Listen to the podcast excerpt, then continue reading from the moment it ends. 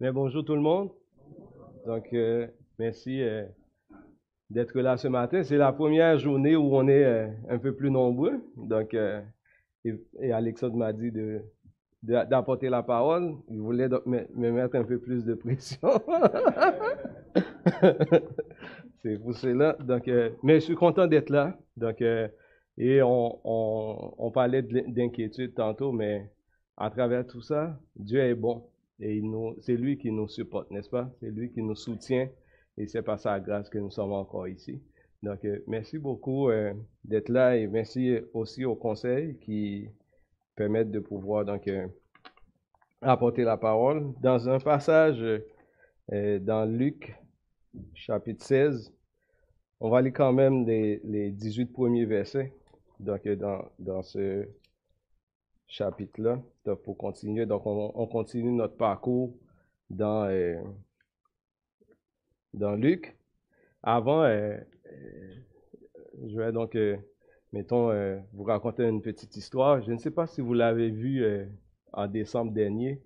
Il y a eu donc, je pense, dans la presse, une nouvelle comme ça au début du mois de décembre et à moins à peu près donc euh, d'une euh, d'un mois des fêtes de Noël, il y a un, PDG qui s'appelle euh, Visal Gad qui lors d'un webinaire sur Zoom a annoncé à 900 employés qu'ils étaient licenciés.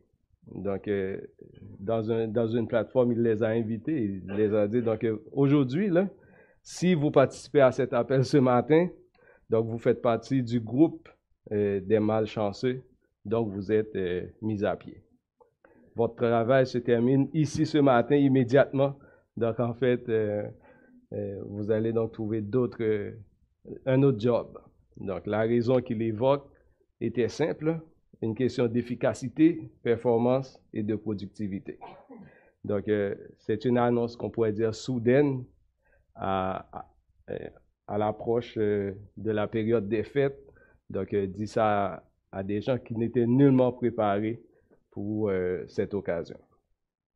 Et le, passage, je vous parle de ça ce matin parce que le passage qu'on va lire ce matin nous parle d'un licenciement qui est différent et pour des raisons aussi différentes d'un gérant qui s'occupe des affaires donc d'un homme riche et donc contrairement aux, employés donc, de, ce multinational qui s'appelle Betacom, donc le gérant qu'on va parler tantôt, lui, il a eu donc l'annonce un peu plus tôt. Donc, on lui a annoncé, on lui a donné un préavis. Donc, par rapport à, à son, son, licenciement. Et il devrait donc se préparer donc à sa vie, à sa vie future euh, de jeune chômeur. Donc, il devrait se préparer. Et euh, la raison euh, de son licenciement ainsi que les actes qu'il va poser suite à son licenciement. Donc, va servir, Jésus va servir de ça comme, quand je pourrais dire, de matière pédagogique, si on peut l'appeler comme ça, pour enseigner à ses disciples donc une question fondamentale sur la gestion de l'argent et des biens, des richesses euh, dont on dispose, ou bien dont on est gérant, en fait, si on peut donc l'appeler comme ça. Donc, c'est et comment on doit se préparer, comment on doit gérer les biens dans ce monde. Donc, c'est ça qu'on va lire. Tournons avec nous, avec moi, dans Luc 16, versets 1 à 18.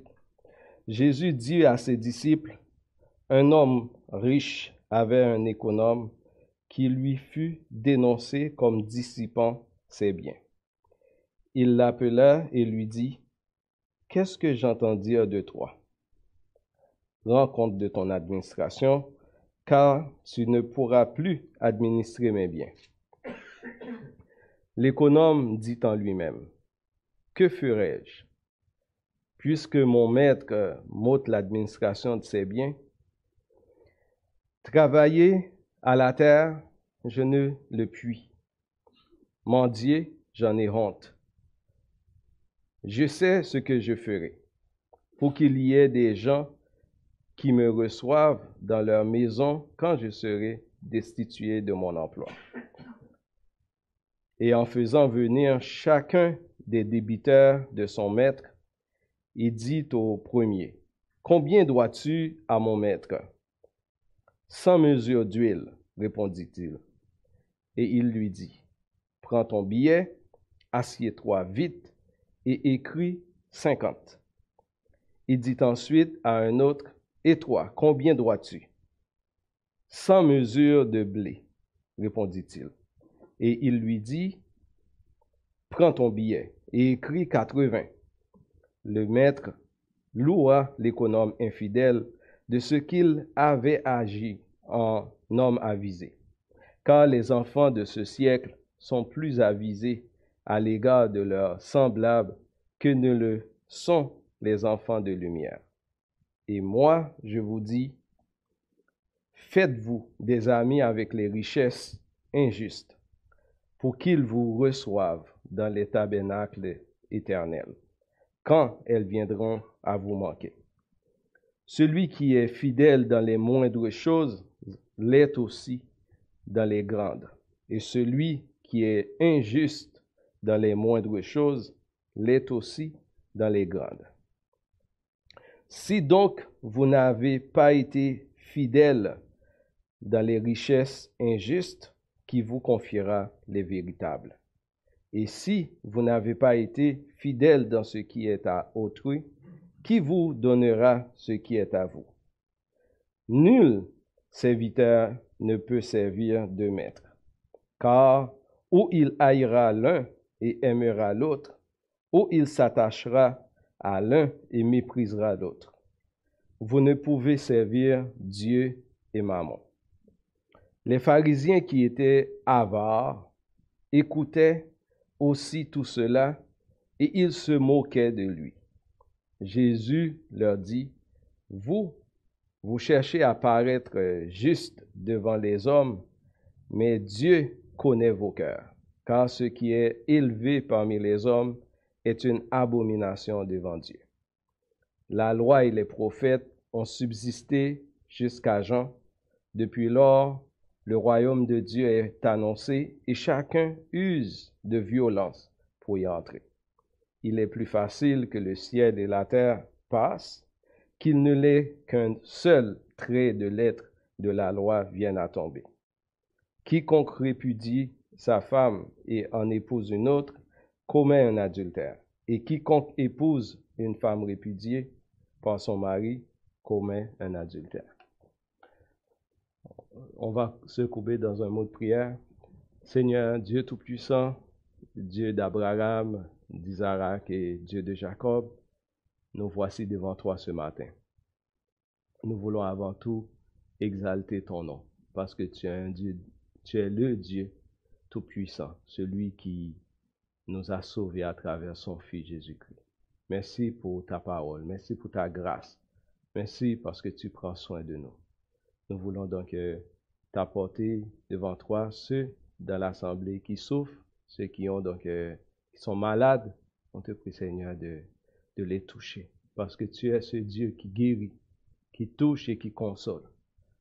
Tu es aussi le, Dieu unique qui pourrait donc aussi nous rencontrer dans nos inquiétudes et de pouvoir donc nous soulager, nous réconforter. Je te prie Seigneur de nous bénir ce matin. Nous voulons ce matin aussi t'exalter, te remercier pour toute ta bonté envers nous. Merci Seigneur parce que tu permets donc ce matin qu'on puisse rassembler en ce lieu pour pouvoir donc t'adorer, te louer parce que tu es digne de recevoir la gloire et l'honneur.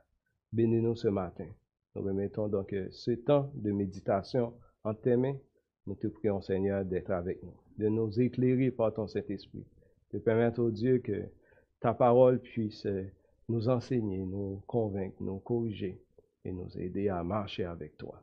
Seigneur, bénis-nous, bénis ce temps.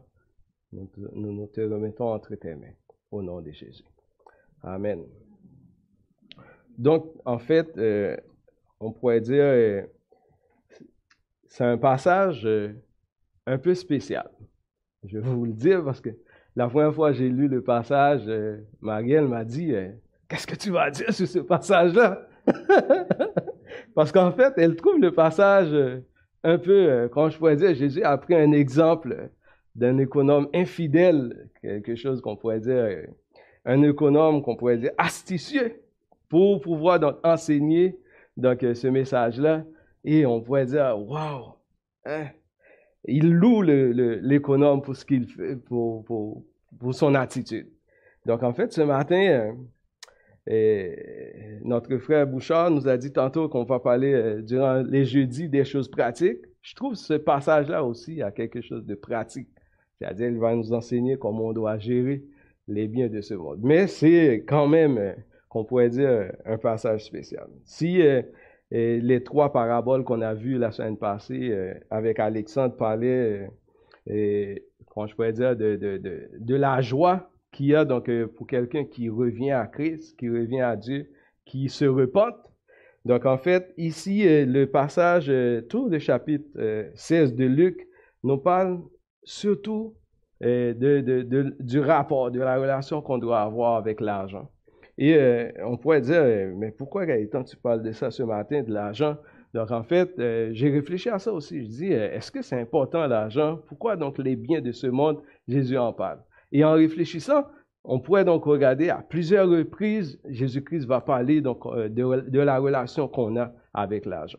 Et il, va même reprendre un, un, un, un, jeune qui est venu le voir pour dire donc, maître, maître, maître, dis à mon frère de partager donc mes biens avec moi. Il dit, wow, qui m'a mis comme juge entre vous?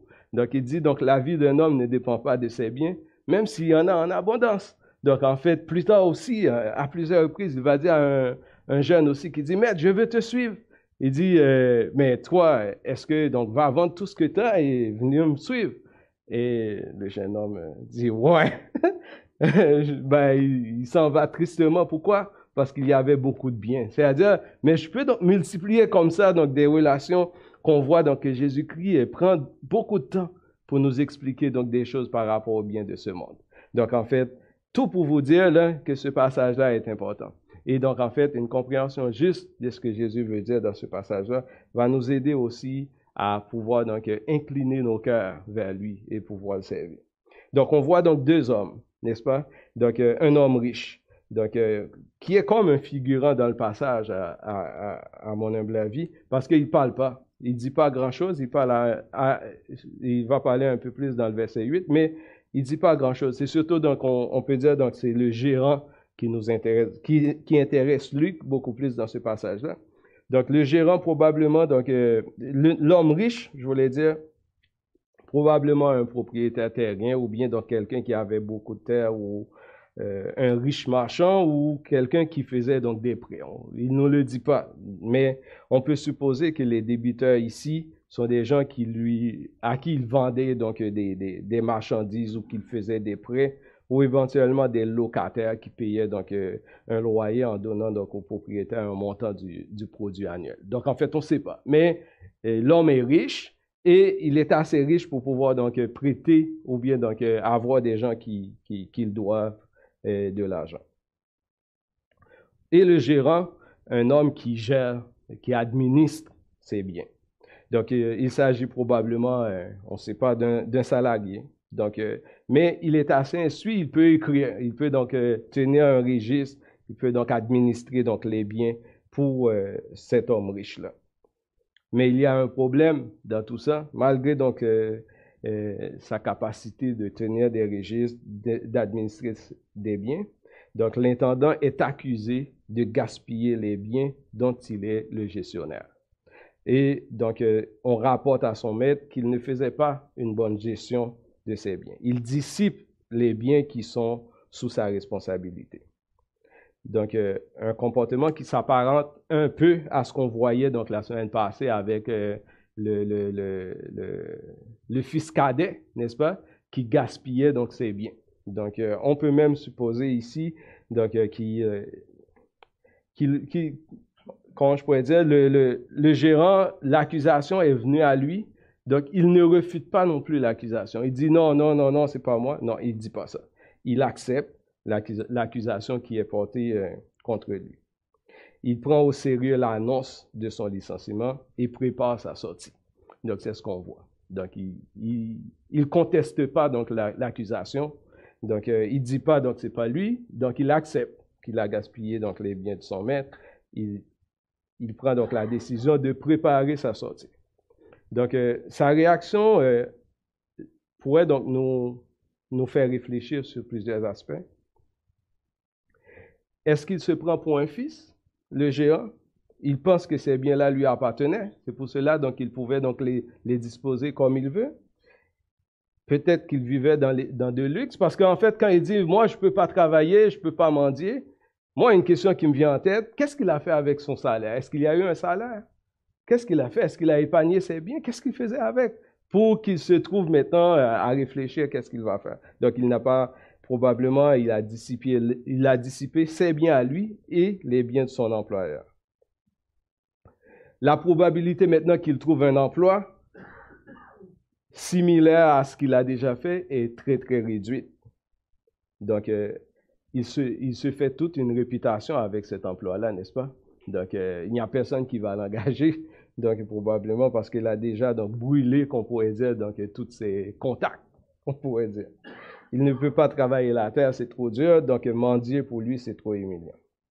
Mais, on peut arrêter pour dire que le gérant, malgré donc son incapacité de, gérer fidèlement les biens de son maître, il a pris au sérieux sa, destitution. Il a pris euh, au sérieux son avenir, les moyens qu'il utilisera pour y arriver, peut-être questionnables, n'est-ce pas? Et même très questionnables, on pourrait dire, mais il a pris au sérieux l'annonce de son employeur donc, euh, et de, de lui licencier. Nous recevons tous cette même annonce en quelque sorte et nous devons tous rendre compte de ce que nous avons fait de notre vie. Donc, euh, on pourrait même dire, mais c'est un petit proverbe que j'ai appris donc dans un petit livre qu'on avait donc à l'école primaire qui dit chaque jour nous approchons vers le tombeau. c'est un peu donc dur de dire ça comme ça. Donc ainsi on rentre dans la vie ce que nous faisons étant dans, mais nous commençons à marcher vers la sortie. Donc, on rentre et on va sortir plus tard dans la vie. Donc, euh, on reçoit tous ce message-là comme, comme l'économe infidèle. Un jour, on va quitter cette vie-là. Et on va devoir rendre compte de ce qu'on a fait pendant qu'on était dans cette vie. Donc, euh, en un jour ou l'autre, nous devons rendre compte à Dieu. Que nous soyons croyants ou athées. Que nous soyons donc jeunes, vieux ou adulte. Donc, en fait, on va rendre compte de notre vie. Donc, euh, ça, c'est un premier donc, euh, élément qu'on pourrait voir dans ce passage-là. Comme l'intendant, l'intendant infidèle, nous devons tous un jour comparaître devant Dieu pour recevoir la récompense de ce que nous faisons étant dans ce corps. Il y a un verset qui dit ça dans 1 Corinthiens 5, 10, car il nous faut tous comparaître devant le tribunal de Christ afin que chacun reçoive selon le bien ou le mal qu'il aura fait étant dans son corps. 1 Corinthiens 5, verset 10. Donc en fait, on est tous, un jour ou l'autre, va rendre compte de ce qu'on fait de notre vie. Et maintenant, donc, euh, regardons un peu ce que le gérant infidèle a fait donc, pour préparer donc, son, sa future vie de chômeur. La première chose, donc, en fait, on nous donne deux exemples. Il a il a appelé beaucoup de monde, mais on nous présente deux débuteurs. Un premier qui, qui devait donc 100 mesures d'huile. Donc, en fait, on ne peut pas donc vraiment estimer c'est quoi la quantité d'aujourd'hui, mais donc, en fait, euh, on peut, on peut, comment je pourrais dire, donner donc un ordre de grandeur. Ça donne à peu près, on pourrait dire environ 800 à 900 gallons d'huile. Donc, ce qui représente, donc pour moi, donc agronome, je dis, c'est combien donc olivier qu'on pourrait prendre pour faire ça? À peu près 150 oliviers matures pour faire donc de l'huile.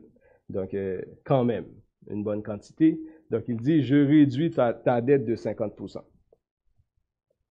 Et l'autre, 100 mesures de blé, donc un peu plus là, c'est plus cher ça, le blé. Donc, euh, ce qu'on peut comparer à peu près, donc, euh, un 1000 à 1100 boisseaux à peu près de blé. Donc, et si on dit, donc, c'est quoi la quantité de terre qu'on peut récolter ça? On pourrait dire à peu près 100, 100 acres, mettons, de blé. Donc, c'est une estimation de rendement, là. On est quand même pour vous donner une note de grandeur. Donc, lui, il, a gardé une petite gêne pour celui-là. Il a dit, donc, toi, je réduis de 20%. Donc, euh, voyez-vous, il continue quand même à dissiper un peu donc, les biens de son maître. Donc, euh, malgré ça, on va voir son but en faisant ça, c'est d'attirer la sympathie envers lui. Et quand il sera sur le marché du travail, ou bien quand il sera donc euh, mis à pied, il pourra avoir des amis. C'est ça sa réflexion. Il va donc l'accueillir chez eux. Donc en fait, il veut attirer la sympathie des gens. Mais ce qui nous étonne dans tout ça, c'est la réaction du maître. Donc euh, le maître loue la prévoyance de l'intendant injuste. Dans le verset 6, dans, le verset 8, il dit, le maître louera l'économe infidèle de ce qu'il avait agi en homme avisé.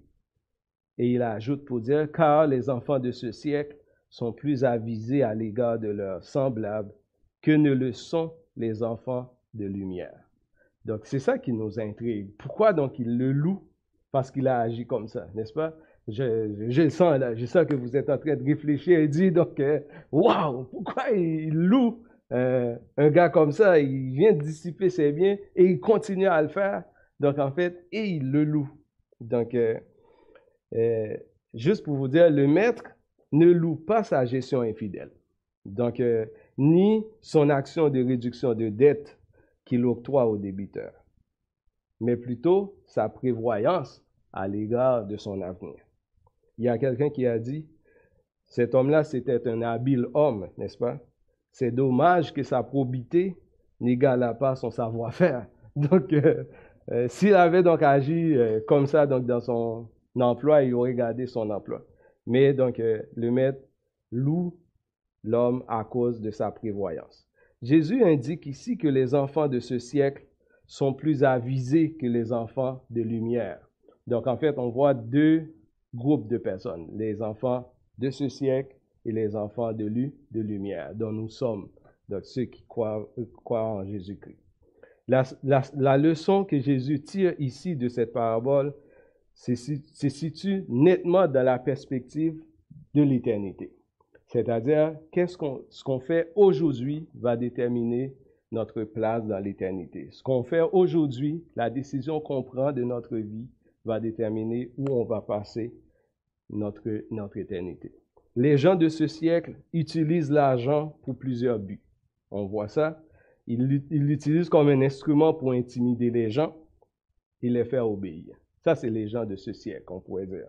Il pour acheter aussi le prestige, l'honneur, tout ça. Donc, les gens vont utiliser de l'argent. Obtenir la loyauté des autres. Donc, en fait, ils utilisent l'argent. Corrompre les gens aussi avec l'argent. C'est ce que les gens de ce siècle utilisent l'argent pour faire. Il faut aussi de la philanthropie. On peut dire ça. Donc, en fait, qu'ils donnent pour des causes qui leur tiennent à cœur, n'est-ce pas? Donc, ils vont donc, euh, euh, comment je pourrais dire, euh, soutenir des causes qui, pour eux, c'est important, ils vont les, soutenir. Mais on peut dire que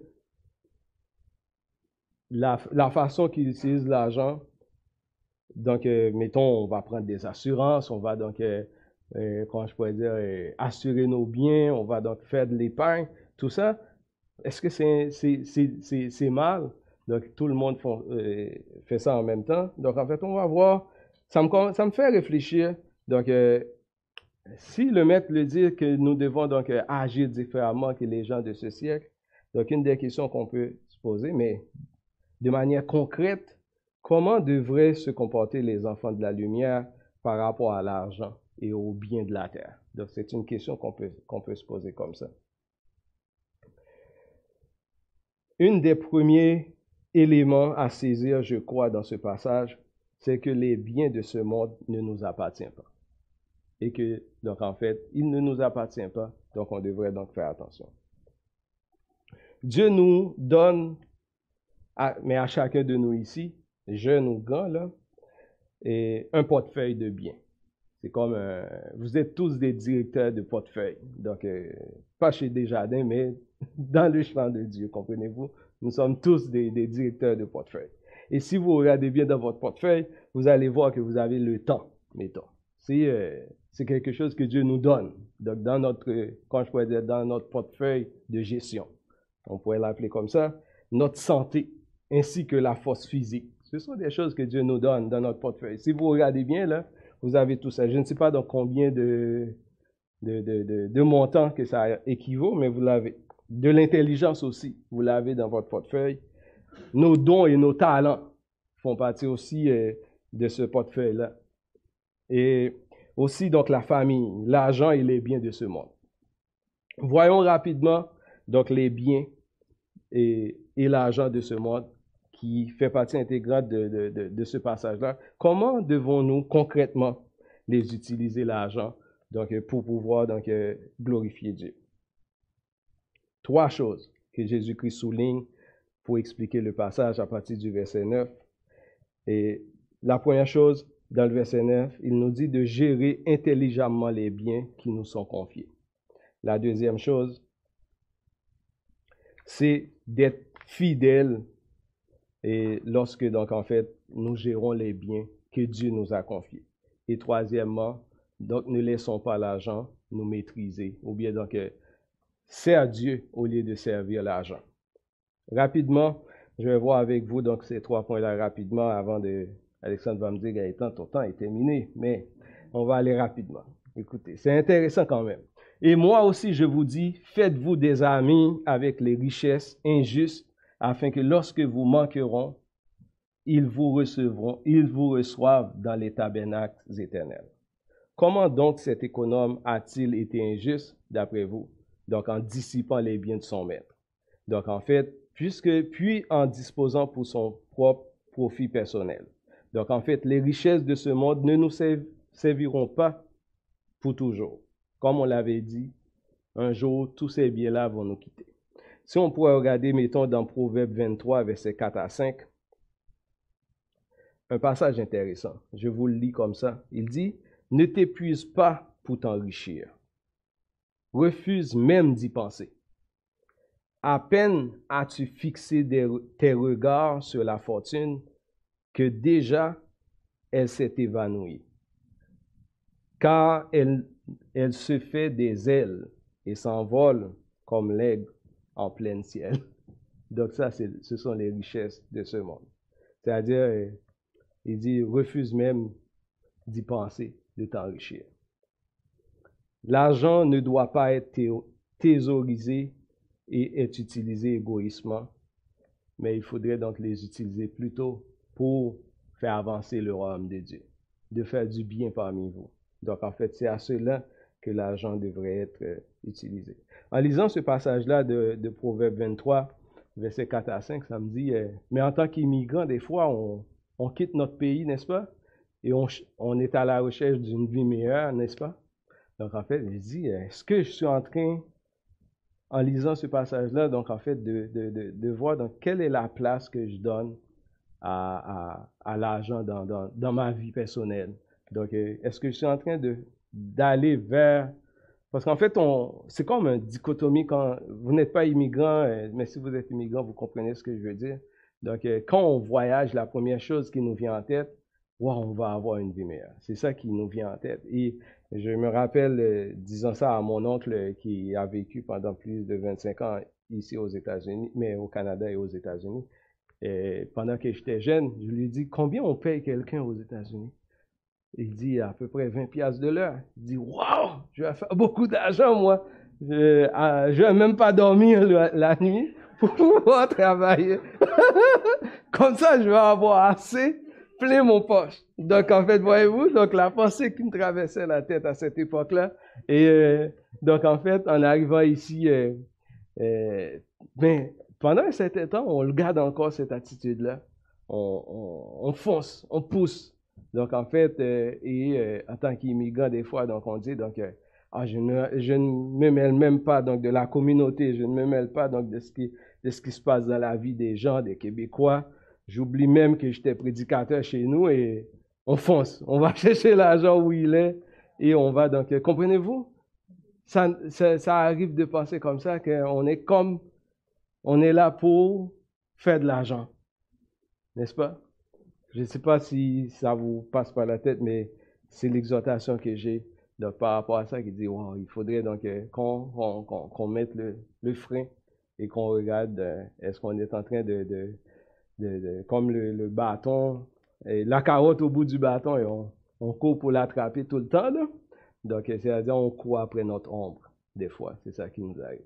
Donc, euh, je, vous, dirais, donc, jusqu'à 40 ans, dans les dix premières années que je vécu ici, même si je servais Dieu par rapport à ce que je faisais, on dirait que je poursuivais encore dans cette mentalité-là, donc d'immigrants qui viennent ici pour s'établir, mais pour, se, pour travailler plein notre poche de. Comprenez-vous cette idée-là? Donc, me, me gagner, mais à un moment donné, je dis, ah, j'ai déjà 40 ans. Et bientôt, donc, ça va être fini. Je, je, à quoi ça va servir tout ça? N'est-ce pas? Est-ce que je peux donc euh, faire quelque chose de meilleur en, consacrant donc ma vie? Donc, euh, et là où Dieu me, me place aujourd'hui, comment je peux le servir? Comment je peux être une bénédiction pour les gens qui m'entourent? Comprenez-vous? Donc, en fait, euh, mais je pense que chacun de nous, ça pourrait donc nous arriver aussi de penser comment je peux être une bénédiction. Donc, investir, l'argent devrait servir aussi pour investir, non seulement pour faire avancer le royaume de Dieu, mais pour investir dans la vie des gens. Donc, euh, je vais aller rapide dans Matthieu. Euh, il y a un passage dans Matthieu, Matthieu chapitre 25, où Jésus-Christ reprochait donc des gens avec qui il parlait. Matthieu, 25 à partir du verset 21. Alors le roi dira à ceux qui seront à sa droite, Venez, vous qui êtes bénis de mon Père, possédez en héritage le royaume qui vous a été préparé dès la fondation du monde. Pourquoi? Il dit, car j'ai eu faim et vous m'avez donné à manger. J'ai eu soif et vous m'avez donné à boire. J'étais étranger et vous m'avez recueilli. J'étais nu et vous m'avez vêtu. J'étais malade et vous m'avez quoi? Visité. J'étais en prison et vous êtes venu vers moi. Alors les justes lui répondront, disant, Seigneur, quand est-ce que nous t'avons vu avoir faim et que nous t'avons donc nourrir ou avoir soif et que nous t'avons donné à boire? Et quand est-ce que nous t'avons vu étranger et que nous t'avons recueilli? ou nu et que nous t'avons vêtu? Et quand est-ce que nous t'avons vu malade ou en prison et que nous sommes venus vers toi? Et le roi répond, répondant, leur dira, en vérité, je vous l'ai dit toutes les fois que vous l'avez fait à l'un de ces plus petits de mes frères, vous me l'avez fait à moi-même. Wow! Comprenez-vous? Donc, en fait, quand il dit donc, euh, ramasser pour une tabernacle éternelle, c'est-à-dire fait du bien avec ce que Dieu nous donne. La gestion des richesses de ce monde devrait être faite en ayant en tête l'âge à venir, c'est-à-dire l'éternité. Et ultimement, donc, de son, son propriétaire qui est Dieu lui-même. Et donc, en fait, dans un Timothée aussi, Paul va enseigner à, Timothée quelque chose qu'il doit recommander aux riches de, Timothée, et verset 17, il dit, recommande aux riches du présent siècle de ne pas être orgueilleux, de ne pas mettre leur espérance dans les richesses incertaines, mais de la mettre en Dieu qui nous donne avec abondance toutes choses pour que nous en jouissons. Recommande-leur de faire du bien, d'être riches en bonnes œuvres, d'avoir de la libéralité, de la générosité et de s'amasser ainsi pour l'avenir un trésor placé sur un fondement solide afin de saisir la vie véritable. voici donc euh, comment on peut donc euh, employer les richesses de ce monde pour pouvoir donc euh, amasser donc dans l'avenir un trésor placé sur un fondement solide, n'est-ce pas? sur la vie véritable. Donc, soyez fidèles aussi dans la gestion que vous faites des biens que Dieu nous confie. Il dit, celui qui est fidèle dans les plus petites choses est aussi fidèle dans les grandes. Et celui qui est injuste dans les plus petites choses est aussi injuste dans les grandes. Si donc vous n'avez pas été fidèle dans les richesses injustes, qui vous confiera les véritables? Et si vous n'avez pas été fidèle dans ce qui est à autrui, qui vous donnera ce qui est à vous? Alors, ah vous dites, ah, ce que j'ai actuellement n'est pas à moi. Donc, j'ai, Marielle m'a fait acheter donc un séquoia la semaine dernière, il n'est pas à moi. Ah, ok. La maison que j'ai n'est pas à moi. Non, il n'est pas à vous. Vous êtes seulement donc des gestionnaires. Qu'est-ce que vous avez donc de plus précieux chez vous là, que vous pensez que c'est à toi? Non, je vous le dis ce matin, il n'est pas à vous. Il ne vous appartient pas.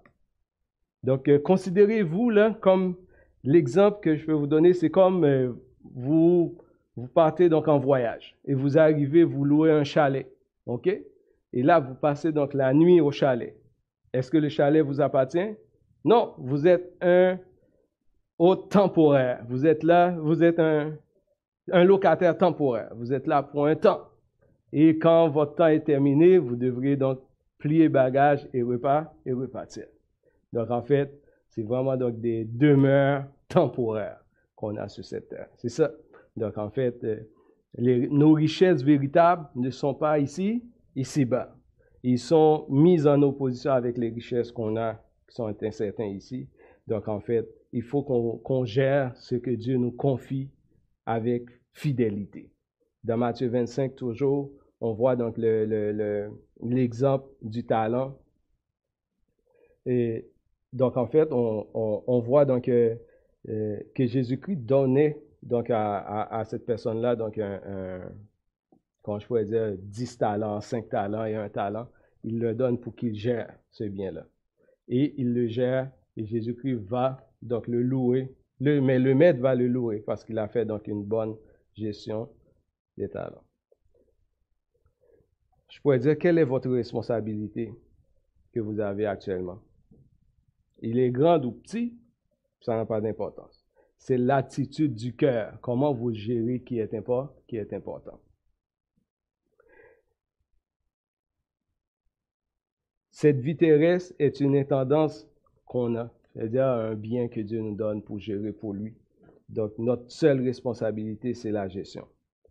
Et de préparer notre, notre avenir. C'est ça donc euh, l'essentiel qu'on pourrait dire de ce message. Dans Philippiens 3, verset 20, je ne veux pas donc éterniser sur, sur les, ce qui n'est pas à nous, là. il faut le bien gérer. ok? Mais je veux donc que vous focussiez votre, votre, votre idée sur ce qui nous attend. N'est-ce pas? Dans Philippiens 3, verset 20, il dit Notre cité à nous est dans les cieux dont nous attendons aussi comme sauveur le Seigneur Jésus-Christ, qui transformera le corps de notre humiliation en le rendant semblable au corps de sa gloire, par le pouvoir qu'il a d'assujettir toutes choses. Donc, en fait, c'est ça qui nous attend, c'est ça qui nous appartient. Donc, c'est cette espérance de la vie, éternelle, la vie éternelle. Ce que Dieu nous demande de faire sur cette terre, c'est d'être un économe fidèle. Il va dire ce que Dieu demande de l'administrateur, c'est qu'il soit fidèle.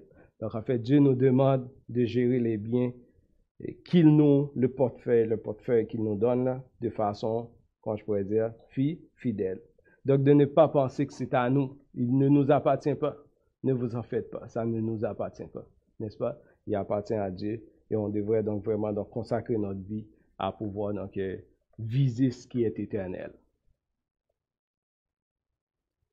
Donc, en fait, cette exhortation à la fidélité dans ce que Dieu nous donne à gérer est importante. Parce qu'en fait, il nous prépare pour ce que nous allons donc recevoir comme responsabilité dans la vie éternelle. Dans la vie éternelle. Dans 1 Corinthiens 6, versets 2 à 3, Paul, en discutant avec, euh, mais en exhortant donc le peuple corinth qui euh, vivait donc comme des, comment je pourrais dire, des enfants, il fait des choses bizarres. Et Paul leur dit, donc, ne savez-vous pas que les saints jugeront le monde? Wow! Hein? Paul est en train de les réveiller pour dire, donc, euh, pourquoi vous agissez comme ça? Vous savez pas que vous allez juger le monde?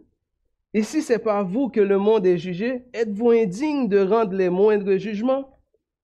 Ne savez-vous pas que nous jugerons les anges? Paul met une autre couche encore donc, dans, dans le message qui dit, donc réveillez-vous. Donc, soyez fidèles dans ce que vous faites. Donc ici, je ne vois pas ça souvent, mais en Haïti, des fois, on voit donc des gens qui, qui sont prêts à, à déchirer la chemise pour quelque chose qui vaut rien. Donc, pour quelques piastres, on voit donc que les gens donc, euh, euh, accordent trop d'importance à, à, à, à, ce qui est vil, à ce qui n'a pas donc aucune importance. Mais quelle que soit donc la chose que vous avez ici-bas, que moi j'ai ici-bas, ça vaut pas la peine de se battre pour. C'est ça le message. Parce qu'en fait, on a un héritage éternel qui est trop grand pour que donc les choses de ce monde eh, puissent le parler devant nous. C'est un combat. Je ne dis pas que c'est facile parce qu'en fait, on, aime ça, avoir nos deux pieds sur terre, n'est-ce pas? On est tous, rationnels, on dit c'est ce que j'ai. Donc comment je peux donc... Euh, mais il faut saisir par la foi ce message-là. Que donc l'avenir, c'est ça que Dieu nous, nous attend. Et Jésus-Christ va terminer donc euh, l'application en disant donc euh, il faut servir Dieu et non l'argent. Il va donc personnifier l'argent en l'appelant maman, qui est donc euh, un mot qui représentait, qui représentait donc dans l'ancien temps, donc on pourrait dire dans, la langue chaldéenne, donc les richesses. Donc il personnifie pour dire donc en fait il met en opposition ce qui Dieu et maman ce mot ici, il dit, soit tu aimes ou tu haïs, tu s'attaches ou tu méprises. Vous ne pouvez pas servir les deux en même, en même temps. Vous ne pouvez pas servir Dieu et maman. C'est-à-dire, vous ne pouvez pas donc penser servir, tenir les richesses de ce monde et tenir aussi donc euh, euh, Dieu. Donc, vous ne pouvez pas faire les deux.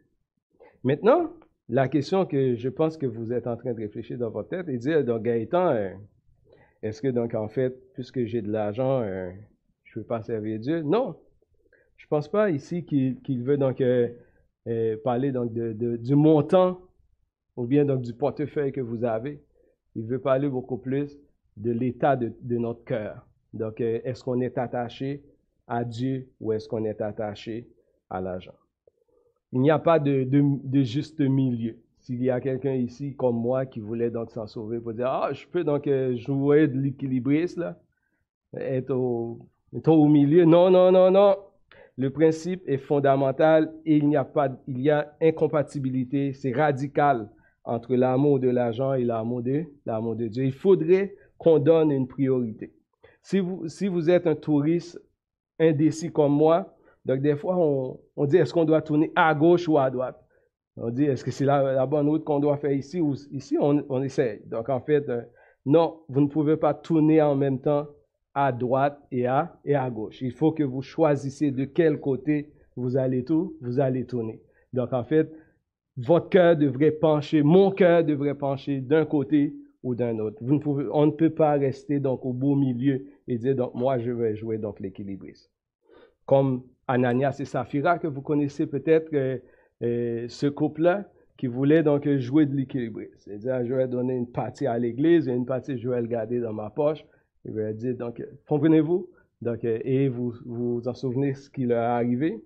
Donc, en fait, on ne peut pas jouer de l'équilibre avec Dieu. Donc, Démas aussi, donc, un, un, serviteur qui marchait avec Paul, à un moment donné, Paul dit, il nous a quittés pour aller dans dans le monde. C'est-à-dire, on ne peut pas servir Dieu et maman en même temps. Le problème n'est pas avant tout le nombre de chiffres que contient notre compte en banque, comme je le disais tantôt, mais de préférence l'état de notre, de cœur.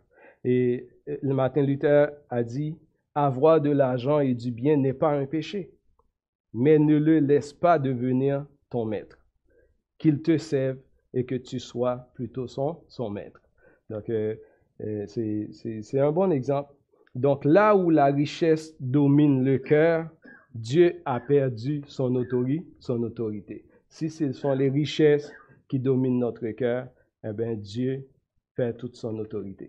Donc l'idée ici, c'est de donner à Dieu et à son royaume la priorité par rapport au bien de ce, au bien de ce monde. Donc euh, rapidement, Michel, je vais terminer. Donc euh, la réaction des pharisiens à l'égard de ce message-là qui est poignant, n'est-ce pas?